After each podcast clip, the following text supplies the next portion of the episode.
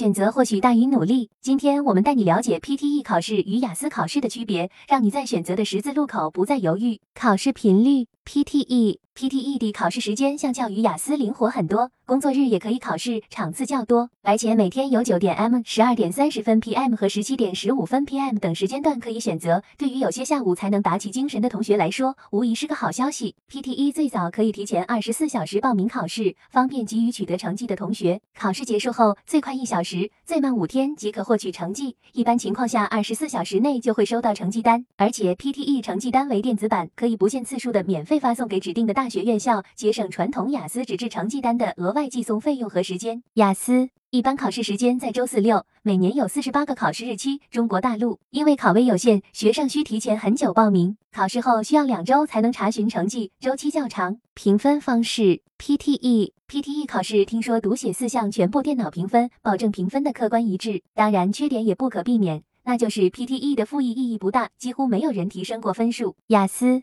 雅思除听力和阅读为客观题外，写作和口语均有较强的主观因素，考官的标准高低有时会直接决定分数的差异。在最近一段时间的雅思考试里，经过复议写作提升零点五或一分的案例屡见不鲜。考试形式 PTE PTE 考试为机考，考试顺序为口语、写作。阅读十分钟休息可选听力，时间安排上较为紧凑。机考考试对键盘打字速度和精度有一定要求，因此对于一直准备雅思的同学们来说可能较为陌生。但其本质还是语言能力测试，经过足够的练习和准备，这一考试形式不会成为同学们的障碍。反之，因为是在电脑上作答，写作时的灵活性提高了很多。举例来说，雅思的纸笔考试中，作文只能按部就班的一段一段写，一旦思路卡顿，速度就大受影响。而在 PTE 考试中，同学们完全可以先写完开头结尾，然后慢慢完善内容，有效避免因时间不足来不及写作文结尾的问题。雅思。雅思考试为纸笔考试，是同学们最为习惯的一种考试模式。考试顺序为听力、阅读、写作。上午考试结束后，下午或第二天抽号参加口语，时长十五分钟左右。考试内容：PTE。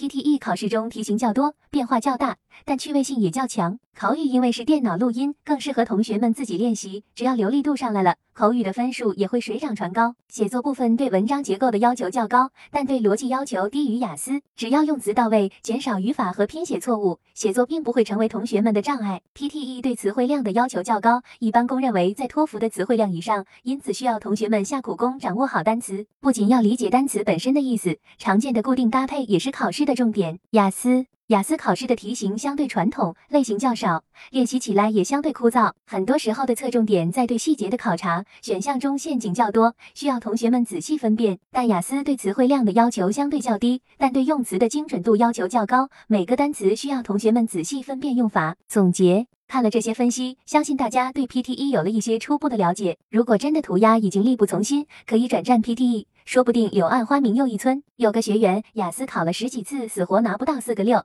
，PTE 两次就考到了目标分数。当然，该下的苦功还是不能废，单词还是一定要背，语法和听力还是一定要练。只要基础打好了，无论哪个考试都是手到擒来。最后送上 PTE 雅思各科目难易大 PK，仅供参考。听力 PTE 胜，阅读。平手，口语雅思胜，写作雅思胜。